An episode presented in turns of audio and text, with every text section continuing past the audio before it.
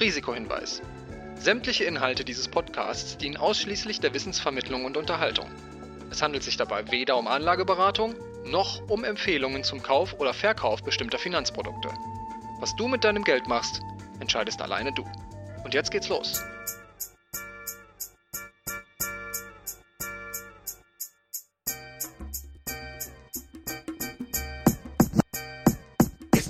She Speaks Finance. Dein Investmentstart mit Barbara und Christine. Hey zu She Speaks Finance. Barbara und ich haben neulich unseren ersten Ausflug gemacht und waren in Berlin, weil die Community für Frauen und Finanzen, das ist so eine ganz kleine, aber ganz nette Community. Es gibt ja leider immer noch sehr wenig Frauen in der Finanzbranche, was wir immer sehr schade finden. Der Vorteil daran ist aber, dass die meisten Frauen da sehr eng vernetzt sind und darüber haben wir Annika kennengelernt. Und Annika ist von Finanztipp und macht da zusammen mit Anja, auch einer Redakteurin von Finanztipp, ihren eigenen Podcast schon seit recht langer Zeit und der heißt Auf Geldreise. Und da sprechen sie schon lange mit Frauen über Finanzen oder beantworten Fragen rund um das Thema Geld. Das fanden wir super spannend und haben die beiden uns einfach mal nach Berlin eingeladen. Wir waren da gestern auf dem Hoffest von der Finanztipp-Redaktion mit unserem Produzenten Jere zusammen, weil der hat die ganze Technik hier mit rangeliefert. Wir nehmen nämlich auch noch einen Podcast mit den beiden zusammen auf. Genau, und da haben wir uns gestern mit denen im Café getroffen. Genau, und wir haben uns so an ein ganz großes Thema rangewagt, was gerade alle beschäftigt, die investiert sind oder auch nicht. Und das sind die Themen Inflation und auch die steigenden Gaspreise. Und ja, wie reagiert man da am besten drauf? Sollte man jetzt aufhören zu investieren? Sollte man einfach weitermachen wie zuvor und nur den Notgroschen ein bisschen verändern, vergrößern? Und da dachten wir, da sind doch Annika und Anja total die Expertin, gerade bei solchen Verbraucherthemen. Und wir freuen uns sehr, dass wir mit Anja und Annika diese Podcast-Folge in diesem netten Café aufnehmen konnten. Das ist das Café Freudberg, falls das jemand kennt. Das ist in der Nähe der Redaktion von Finanztipp. Und falls ihr so ein bisschen Geschirrgeklapper im Hintergrund hört, ne, dann wisst ihr Bescheid. Dann würde ich sagen, hören wir einfach mal rein. Ja, hallo. Wir haben heute ganz besondere Gäste in unserem Podcast. Annika und Anja vom Finanztipp-Podcast auf Geldreise. Schön, dass ihr bei uns seid. Ja, hi, wir freuen uns. Danke für die Einladung. Ja, danke euch. Stellt euch doch mal vor, wer ihr seid und was ihr genau macht. Ja, also ich bin Annika von Finanztipp und wie du es gerade gesagt hast, ich mache den Finanztipp-Podcast auf Geldreise, der sich speziell an Frauen richtet, also ähnlich wie bei eurem Podcast. Und den mache ich nicht alleine, den mache ich zusammen mit Anja. Das bin ich. Genau. Ähm, ja, tatsächlich. Aber vielleicht noch mal so ein paar Worte, falls jetzt jemand zuhört und Finanztipp nicht kennt, was ich mir gar nicht vorstellen kann. Aber ähm, so was Finanztipp letzten Endes ist und macht. Also wir sind ein großer Geldratgeber. Wir beschäftigen uns tatsächlich mit allen Geldthemen, die es so gibt, weil äh, Mensch kommt ja an dem Thema am Ende auch gar nicht dran vorbei. Also man muss sich ja schon die Frage stellen, zum Beispiel, auf welche Bank oder welches Konto nutze ich jetzt für mich? Ähm, welche Versicherung brauche ich? Welche Versicherung ziehen mir am Ende vielleicht nur Geld aus der Tasche? Wie sorge ich fürs Alter vor? Weil die gesetzliche Rente wird ja nicht ausreichen, wie wir alle wissen.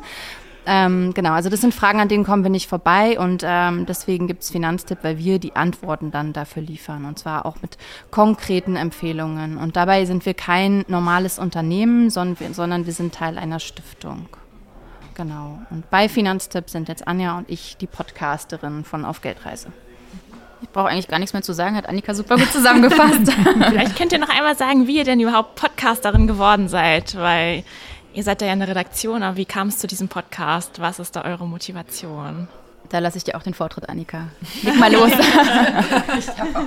okay, ich freue mich. Ähm, ja, tatsächlich war das so, ähm, dass Anja und ich bei Finanztipp angefangen haben und ähm, im Thema Finanzen gar nicht so tief drin gesteckt haben, wirklich. Also ich zum Beispiel komme aus dem Kommunikations- und Marketingbereich und habe da auch in dem Bereich Kommunikation bei Finanztipp angefangen und ähm, dann Stück für Stück mir so Finanzwissen angeeignet. Also jetzt bin ich schon acht Jahre dabei und hatte irgendwann so diesen Moment, wo ich dachte, ich habe irgendwie super viel gelernt zum Thema Finanzen. Und bei Anja war das dann, glaube ich, ähnlich, ne? dass du mhm. auch gemerkt hast, so irgendwie wird es dann immer mehr Wissen und auch diese Erkenntnis von sehr gut aufgestellt sein ist gar nicht so ein Hexenwerk, wie ich vielleicht am Anfang dachte. Also man muss nur so ein kleines Stück Finanzwissen für sich irgendwie ähm, aus dem großen Finanzberg rausnehmen und dann kann man ein paar Dinge entscheiden und dann ist man schon irgendwie ganz gut unterwegs und hat auch nicht mehr dieses schlechte Gewissen von, ach, ich müsste da mal was machen, ich müsste mal loslegen. Ähm, und genau, dann kam es halt dazu, dass wir irgendwann auch festgestellt haben, dass tatsächlich, wenn wir über Finanzen sprechen, dann sprechen wir doch häufiger mit Männern und auch so äh, die Finanzbranche an sich und Experten in der Öffentlichkeit sind oft männlich. Also da dreht sich in letzter Zeit ja auch wahnsinnig viel. Also wenn man uns hier zu viert am Tisch sitzen sieht zum Beispiel, hat man ja endlich auch Frauen, die äh, über Finanzen sprechen. Ähm, aber das war bei uns dann auch so, dass wir gemerkt haben, vielleicht braucht es für Frauen auch einfach eine andere Ansprache und auch vor allem Vorbilder. Also andere Frauen, die über Finanzen sprechen und das zu ihrem Thema machen. Und dann kam irgendwann der Moment, wo wir gesagt haben, oh, vielleicht müssen wir das machen. Weil wir sitzen ja irgendwie an der Infoquelle bei Finanztipp Nummer eins. Also das ganze Wissen ist da und ähm, ist auch irgendwann bei uns gewesen. Und dann müssen wir jetzt vielleicht loslegen und das Wissen teilen. Und da war aber gar nicht so unbedingt zuerst die Idee, einen Podcast zu machen, sondern es war so, dass wir uns erstmal mit anderen Frauen zusammengesetzt haben und die bei uns in die Redaktion eingeladen haben und gesagt haben, so, was sind denn eure Themen? Was interessiert euch denn an Finanzen oder was hindert euch auch vielleicht daran, jetzt unbedingt loszulegen? Was sind eure, eure Ängste, eure mhm. Sorgen auch bei dem Thema? Und es waren total geniale Abende, weil wir haben super offen einfach über Finanzen gesprochen. Und dann haben wir irgendwann gedacht, okay, jetzt haben wir 15 Frauen so, mit denen wir uns regelmäßig austauschen. Aber irgendwie sollen doch noch mehr davon profitieren. Also wie kriegen wir das hin, dass diese nette Atmosphäre, die wir da haben, diese Wohnzimmeratmosphäre irgendwie, dass die auch noch mehr Frauen miterleben können. Und ich bin halt großer Podcast-Fan und dann kam irgendwann dieses dieses Wohlfühlen und Wohnzimmeratmosphäre und dieses Gefühl, mit jemandem irgendwie am Tisch zu sitzen und irgendwie ein Bierchen zu trinken, das hat man doch im Podcast. Hm, und dann ja. haben wir irgendwann gesagt, wir machen einen Podcast. Ja, und dann sind wir genau gestartet, als Corona losging. und dann hatten wir die Wohnzimmeratmosphäre, weil wir nämlich angefangen haben, zu Hause aufzunehmen. Genau. In Jogginghose. Ja, also, also so schön wie heute, dass wir im Café sitzen können. Also das ging dann leider hm. nicht. Aber wie gesagt, die Wohnzimmeratmosphäre, die hatten wir. War halt auch ganz nett für den Anfang. Ja, genau. Und dann war noch so ein bisschen das Thema, dass wir gesagt haben, Podcast ist ja eigentlich ein Medium, in dem man nur raussendet. Mhm. Aber uns ging es ja eben darum, wirklich immer in enger Verbindung dann mit unserer Community auch zu sein. Und deswegen haben wir noch einen Instagram-Kanal dazu. Also der ist auch auf mhm. Geldreise und da tauschen wir uns dann auch immer ganz eng aus und äh, stellen Rückfragen zu unseren Folgen, wie das jetzt gefallen hat oder was neue Themen oder Fragen sind. Mhm. Und so, welche Finanzthemen beschäftigen euch gerade am meisten oder auch eure Community im Moment? Also Privat beschäftigt mich gerade tatsächlich, also das beschäftigt mich immer, wie ich meine Rentenlücke schließen kann. Aber das ist so, mhm. so dieses langfristige Thema, das wird mich wirklich bis zur Rente beschäftigen. Ganz akut gerade äh, Steuererklärung. Da muss ich mich mal ein bisschen beeilen. Aber beruflich ist es tatsächlich so und da haben Jared und ich gestern schon auf dem Hoffest, also vielleicht nochmal zur Einordnung. Äh, die Mädels von She Speaks Finance waren gestern bei uns bei Finanztipp auf dem Hoffest äh, mit Jared. Das war sehr, sehr cool. Aber da haben Jared und ich gestern schon so ein bisschen drüber gesprochen, was mich ähm, beruflich beschäftigt, ist gerade ähm, die finanzielle Situation von Alleinerziehenden. Also ich finde, das ist ein krass politisches Thema letztendlich auch und es mhm. wird nochmal verschärft durch äh, die Energiekrise, durch die Inflation und ähm, ich würde so, so gerne was ähm, im Podcast darüber machen. Aber was ich jetzt schon festgestellt habe, ist tatsächlich, dass viel Recherche, viel Arbeit braucht, um auch ein lösungsorientiertes Stück rauszubringen. Mhm. Und das heißt, es ist noch so ein bisschen Zukunftsmusik, aber ähm, ich glaube, das Thema ist auf jeden Fall gesetzt. Ne? Und ja. Das, das ist, ist so, mhm. genau, auf jeden mhm. Fall. Aber du hattest ja gerade auch schon die Inflation in deiner Antwort quasi angedeutet, dass alles äh, teurer wird. Könnt ihr vielleicht nochmal leicht erklären, was es mit der Inflation auf sich hat und was das überhaupt bedeutet? Ganz einfach gesprochen begünstigt eine hohe Inflation letztendlich, dass ich für, mir für mein, mein Geld ja, weniger kaufen kann. Ähm, Entweder weil die Preise für bestimmte Produkte einfach gestiegen sind oder weil mein Geld einfach weniger wert ist. Ähm, wir sitzen auch jetzt gerade im Café. Also ich habe mir vorhin Latte Macchiato bestellt gehabt und habe da jetzt fast vier Euro für hingegeben. Und ich, also ich bin der Meinung, vor ein paar Jahren, da waren es dann also so um die drei Euro, knapp drei Euro. Mhm. Also da merkt man schon, wie sich die Preise entwickeln. Und aktuell sind wir ja bei einer Inflation von, von 10 Prozent, also für den September im Vergleich zum Vorjahresmonat. Wobei man sagen muss, so ein, so ein bisschen Inflation ist, ist überhaupt nicht verkehrt. Ja? Also eine leichte Inflation, keine 10 Prozent, sondern eher so um die 2 Prozent. Das ist ja das Ziel von der Europäischen Zentralbank. Da sollen wir sein, weil in der Theorie zumindest ist es so, ähm, dass die ExpertInnen davon ausgehen, dass ähm, VerbraucherInnen, aber auch Unternehmen ähm, dann am meisten kaufen, am meisten investieren und wir dieses kontinuierliche Wirtschaftswachstum letztendlich haben. Hm. Ja. Und ähm, wie ist es denn privat für dich? Also bei mir ist es gerade so, ich, ich warte mit Schrecken auf meine äh, Nebenkostenabrechnung oder auf die neue, äh, auf die neuen Gaspreise. Wie geht ihr mit dem Thema um gerade? Hm. Ja, äh, klar, genauso, ehrlich gesagt. Also ich habe da auch noch keinen Bescheid bekommen, wie das bei mir dann aussieht. Ähm, und ich bin, also ich habe selber ähm, auch gerade eine Immobilie, die ich abzahle. Und da bin ich ehrlich gesagt total happy, dass ich da auch einen guten Puffer mit eingeplant habe.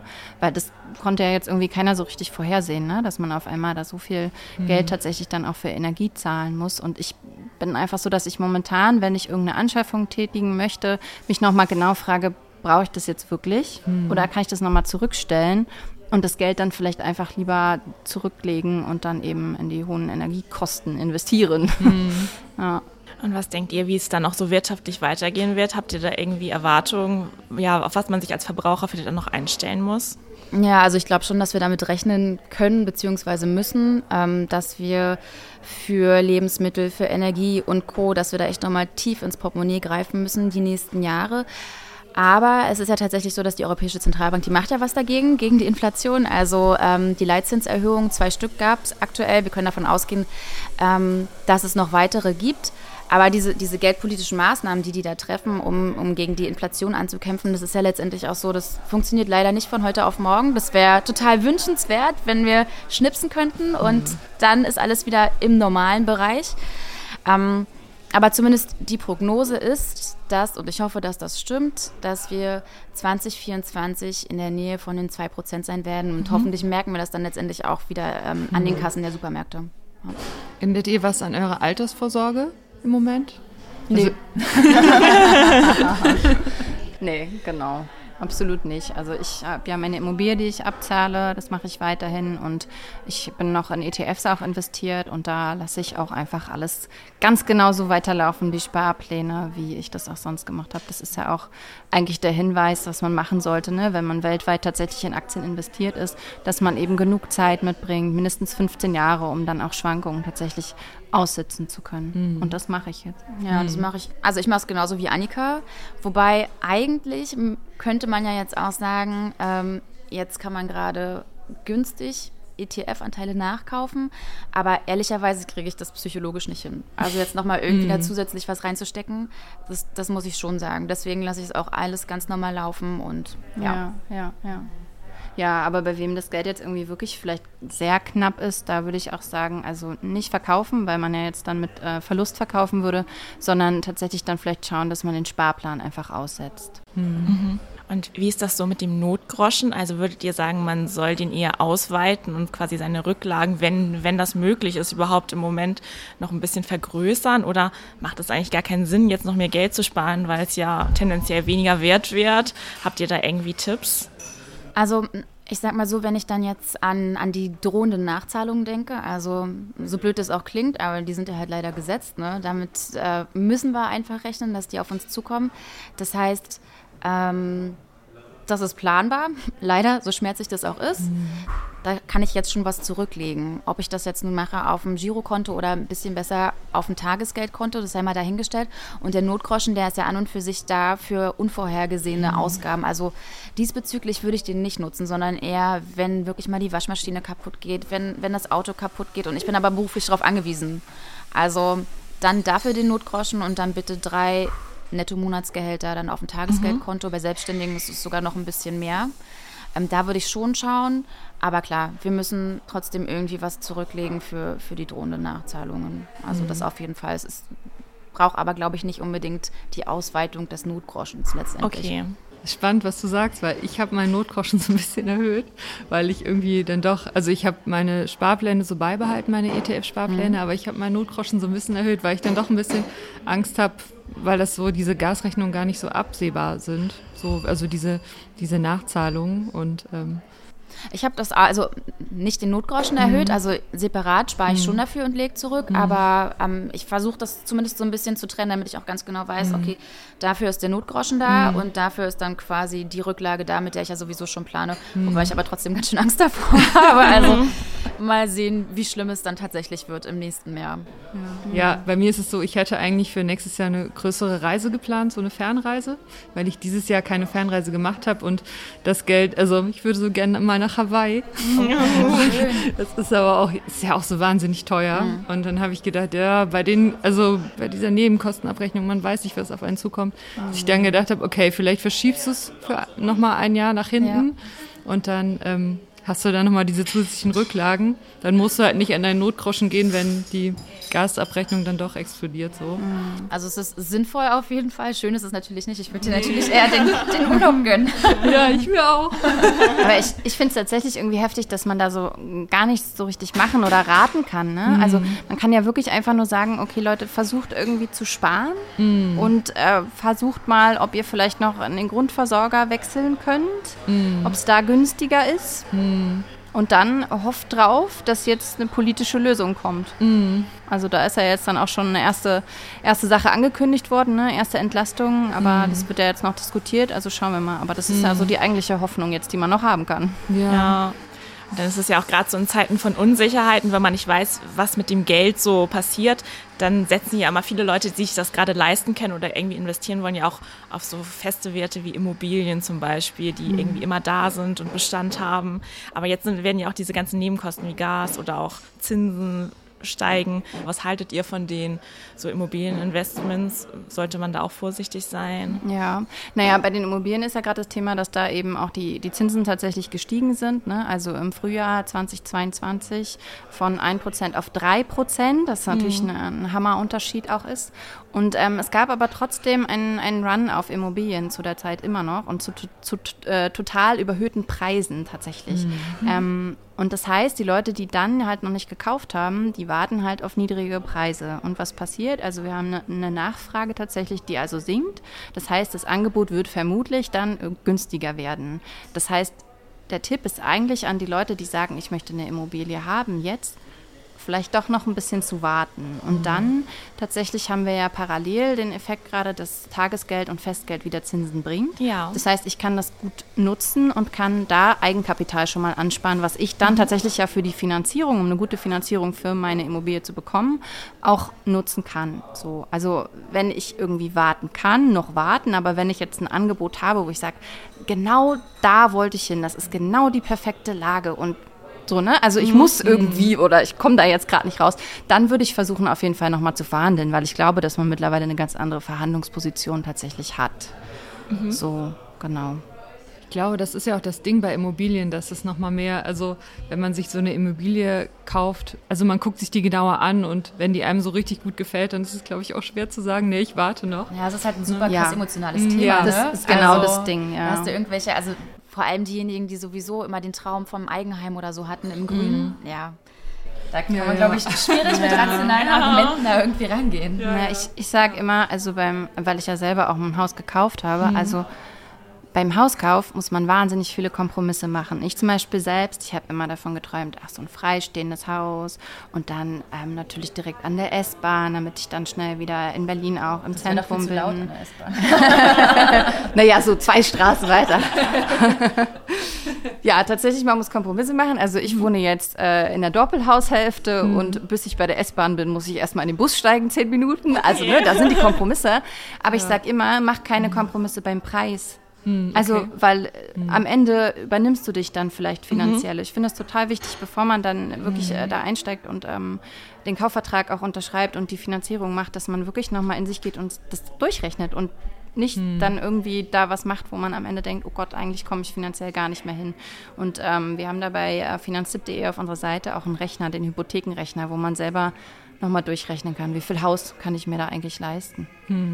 Ja, das stimmt. Das ist wahrscheinlich nicht so ein Thema, wo man sagen sollte, ja, das geht jetzt schon irgendwie und so ein bisschen mehr, Ja. weil das hat man dann im Ja. Zweifel 30 Jahre und das ist dann Aber ein ich, bisschen, ich kann das ja. gut verstehen, dass es so kommt. Also ich, ich, für mich war das so, als wir angefangen haben mit der Haussuche, dann ist man natürlich erstmal auf Immobilien Scout unterwegs und auf den anderen Portalen und guckt irgendwie und dann hantiert man plötzlich mit Summen, die man vorher nicht kannte. So irgendwie, weiß ich nicht, 400.000 Euro, 500.000 Euro und noch mehr. Und dann irgendwann war das bei mir auch so, dass ich dachte, das sind eh schon so absurde Summen. Also ob es jetzt 100.000 mehr oder weniger ist, ist auch egal.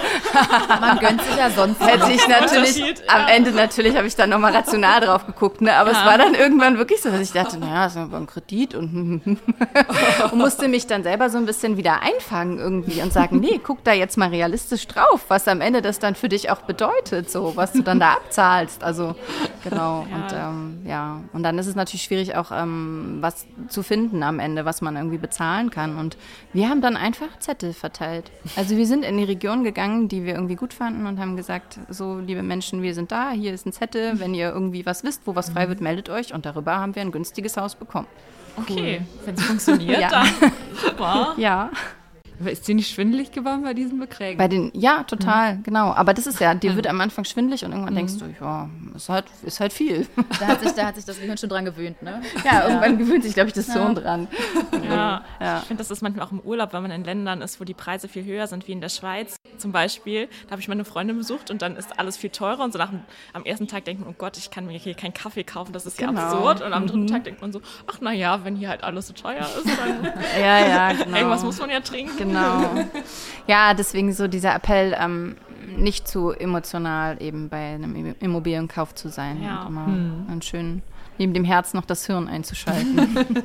Gibt es denn in diesen wilden Zeiten, gibt es denn Investments, die gerade aus eurer Sicht Sinn machen? Weiterhin? ja, na klar. Aktien, ETFs. Ja, und jetzt gibt es ja, glaube ich, viele, die zum Beispiel so relativ klassische Lösung ist ja, man hat irgendeinen Welt-ETF und vielleicht irgendwas noch in den Schwellenländern, so ein Emerging Markets ETF. Sollte man die Kombination dann am besten auch so lassen, wie man sie hat, oder macht es Sinn, da so ein bisschen anzupassen in irgendwelche Richtungen? Oder sollte man sagen, nee, man lässt doch die Gewichtung so und man ja, Ja. bleibt da ganz äh, ruhig quasi? Also ich würde die en- entspannte Linie tatsächlich fahren. Also wenn ich gut breit aufgestellt bin mit meinem Aktieninvestment weltweit und mir vorher hoffentlich auch den Plan zurechtgelegt habe, dass ich genug Zeit mitbringe, also 15 Jahre und mehr habe, um Schwankungen einfach auszusitzen, dann soll ich das in dem Moment jetzt auch machen. Jetzt ist genau der Zeitpunkt, um zu sagen, okay, nee, ich entspanne mich.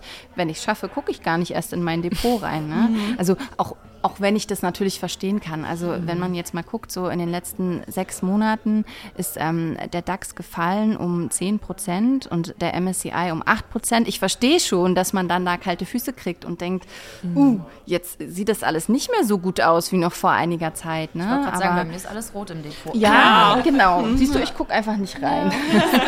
Äh, Wirklich besser so, ja. Macht auch nicht mehr so viel Spaß, ne? überhaupt Nee, keinen genau. Spaß, ja. Und da aber trotzdem Ruhe bewahren und ähm, ja, daran glauben einfach, dass da auch wieder andere Zeiten kommen. Ja, das war auch ganz spannend. Wir hatten hier eine Folge, ähm, ich glaube die dritte Folge mit einer Frau von der Verbraucherzentrale und die sagte das auch, dass ganz oft Leute zu ihr kamen und die dann in so einer in der Börsenphase, wo die Kurse runtergegangen sind, Verluste realisiert haben und dann sagten, das will ich nie wieder. Ich will nie wieder diese Verluste realisieren und denen sagte sie dann auch, ja, du realisierst sie erst, wenn du sie verkaufst. Und wenn du noch einfach noch mal zehn Jahre oder fünf Jahre gewartet hättest, dann hättest du diese Verluste nicht. Und ähm, ich glaube, das ist ähm, in der Theorie auch leicht gesagt, dann so sich zu entspannen, aber ich glaube, das ist auch das Beste, so wenn man so einen langfristigen Horizont hat. Ja, für mich macht es auch gerade gar keinen Spaß, weil ich auch Kryptos habe. Und das Depot einfach, diese, die Kurse sind ja noch viel mehr eingebrochen als der DAX und der MSCI World. Ähm, aber ja, es hilft ja nichts. Also ich habe das langfristig angelegt und dann muss ich da jetzt irgendwie leider durch. Aber nicht zu oft reingucken, das ist auch ein guter Tipp. Ich habe das auch schon reduziert. Ich gucke da so einmal im Monat ganz kurz rein und dann schnell wieder zu. Ja, das reicht ja, auch, oder? Ja, und Im bestenfalls nimmt man genau den Tag mit, wo es gerade wieder so ein bisschen gestiegen ist und dann sieht es auch ein bisschen grüner aus. Bisschen beruhigend. Ja, genau, genau, genau. Ja, da gibt es auch bei mir so eine Ansicht, so 24 Stunden und 30 Tage. Ah, gut. Ja, genau. Ich gucke dann immer so ein bisschen strategisch, welchen Tag im Monat ich dann aussuche, dass es nicht ganz so Ja, schlimm ist. Ja. Ja. Aber da gibt es doch auch diese Börsenweisheit ne, von André Gostolani, der eben sagt irgendwie, wie war das, kauf Aktien und dann nimm Schlaftabletten oder so? Ja, ja, genau. Und so in 30 Jahren dann. Genau, dann wieder wach werden und dann mal reingucken. Das weiß ich jetzt nicht, ob das auch bei, auf Kryptos zutrifft. Ja, ich glaube nicht. Nee, du, bei, bei weiß den Kursschwankungen wirst Ja, du ja. auf jeden Fall wach. Also das funktioniert, glaube ich, nicht. Aber was mich so zum Abschluss nochmal total interessieren würde, ihr macht das ja schon viel länger als wir und habt ja auch so eine Community und kriegt da Rückmeldungen. Was sind denn jetzt so über die Zeit, wo ihr den Podcast schon macht, vielleicht noch so, ja, falls ihr das jetzt auf die Schnelle habt, so vielleicht drei Tipps, was ihr total gelernt habt und weiter, gerne weitergeben möchtet, wenn ja, Frauen sich um ihre Finanzen kümmern möchten, was man da beachten kann. Oh, es gibt, glaube ich, so ein paar Klassiker. Auf jeden Fall in nichts investieren, was man nicht versteht. Ne? Das, das ist auf jeden Fall wirklich ein Tipp. Deswegen äh, wird es bei mir mit Kryptos nichts werden. also wie gesagt, kommt gerne zu uns in den Podcast und erklärt uns mal die Blockchain und, und Kryptos. Ihr seid herzlich eingeladen. Das ist aber, aber wirklich ein wichtiger Tipp, weil also ich finde, wir alle sollten wirklich Ja. verstehen, wie die Produkte funktionieren. Und es ist auch nicht alles ein Hexenwerk, das hatte Annika schon, schon angesprochen gehabt. Und wenn man sich dann mal letztendlich mit ETFs auseinandergesetzt hat und weiß, wie die funktionieren, das, das ist nicht so schwer, das können wir alles gut nachvollziehen. Und so viel Finanzwissen brauchen wir da letztendlich auch nicht. Das ist ein Tipp. Ich unterschreibe das alles und würde noch ergänzen wollen, also ich erlebe bei meinen Freundinnen ganz oft, dass die immer die sichere Geldanlage suchen. So dieses, aber das muss doch sicher sein. Und ich kann das total nachvollziehen, wenn ich daran denke, bevor ich mich mit den ganzen Themen beschäftigt habe. Das wäre bei mir genau das Erste gewesen. So, mein Geld soll irgendwie sicher verfügbar sein.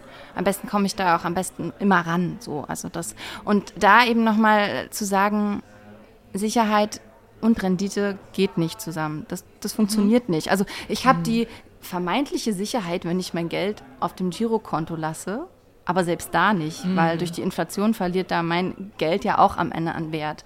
Und da dann eben zu sagen, okay, wenn ich eine Rendite haben möchte, wo ich dann auch gegen eine Chance habe, gegen die Inflation anzukommen, dann komme ich eigentlich an Aktien gar nicht vorbei.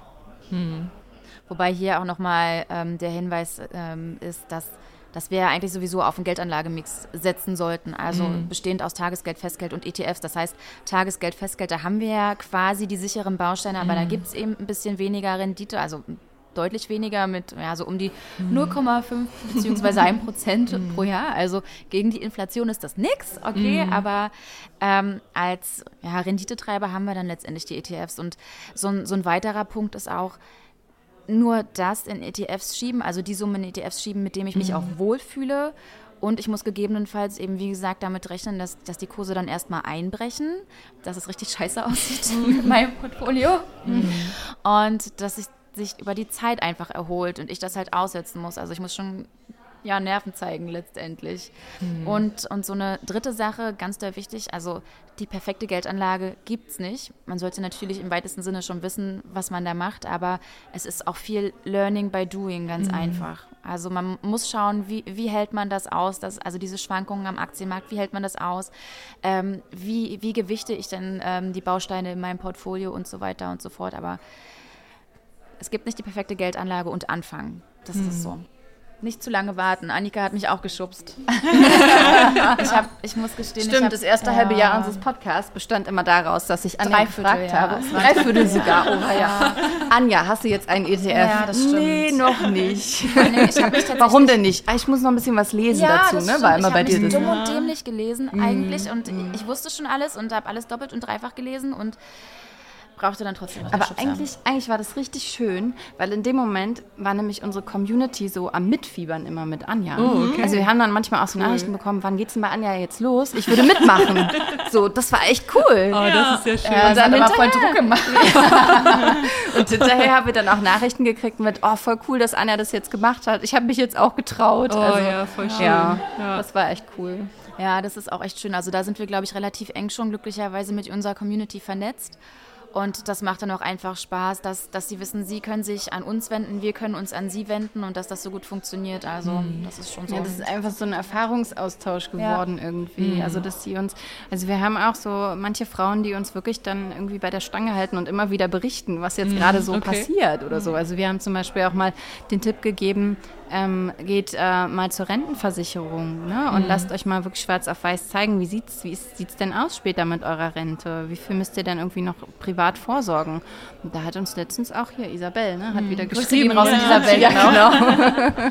und äh, hat geschrieben eben, ja, war jetzt da und hat geschrieben, wie es gelaufen ist. Also das ist natürlich echt cool. schön. Ja. ja, das ist schön, weil da macht es auch mehr Spaß. Und ich finde, egal mit wem man spricht über Geld, man lernt irgendwie meistens noch was dazu oder mhm. irgendwas, woran man gar nicht so gedacht hat.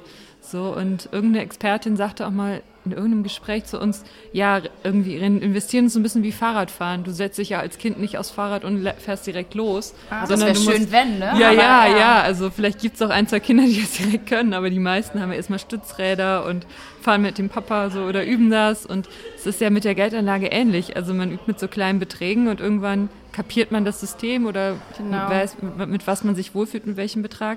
Und dann kann man halt auch noch mal ein bisschen mehr investieren. Und das fand ich so ganz schön, dass das so, weil darüber habe ich nie nachgedacht. Das, das ist so. wirklich ein richtig schönes Bild, finde ja. ich. Ja, das passt auch. Und es ist auch, stimmt, es ist eigentlich auch noch was, was wir gerne sagen, so fang einfach mit kleinen Beträgen an. Mhm. Also weil du so einen ETF-Sparplan ja schon ab 25 Euro im Monat mhm. starten kannst.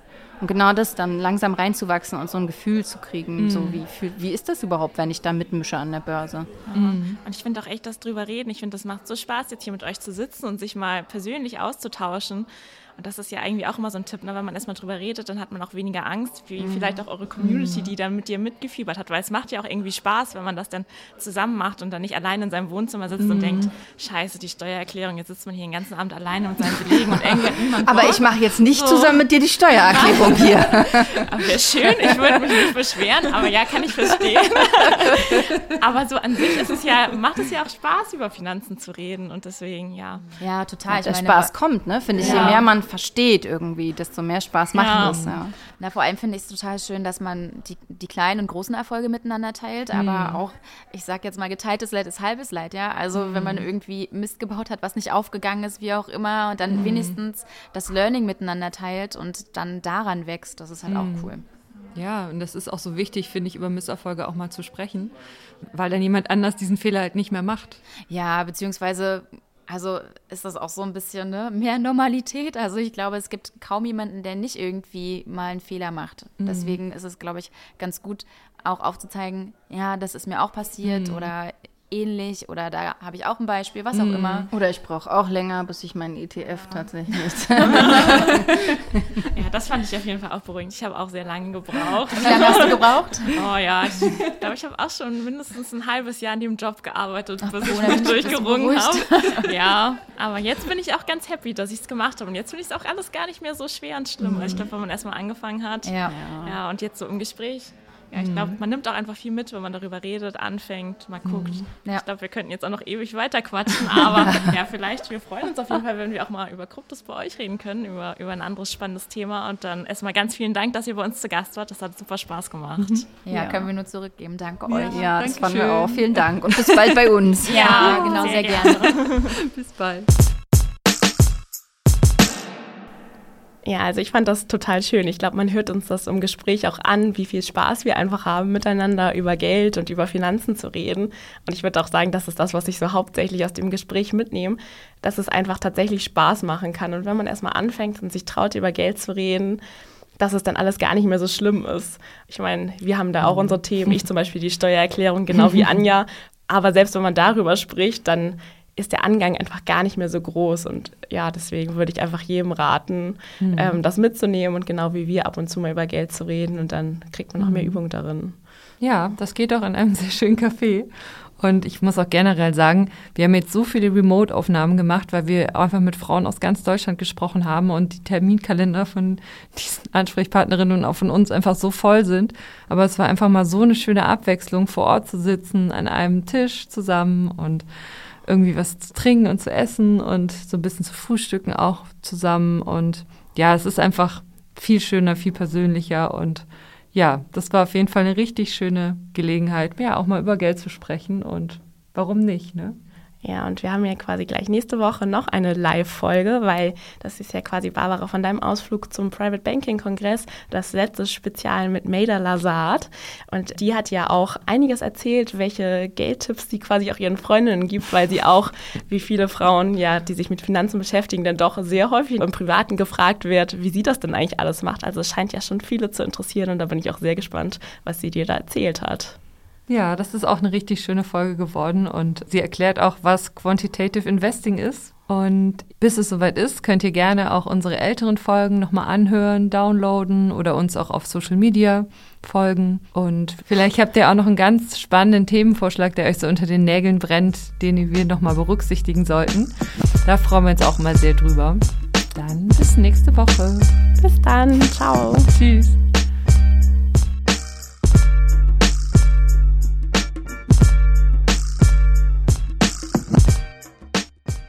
Speaks Finance ist ein Mint Original Podcast.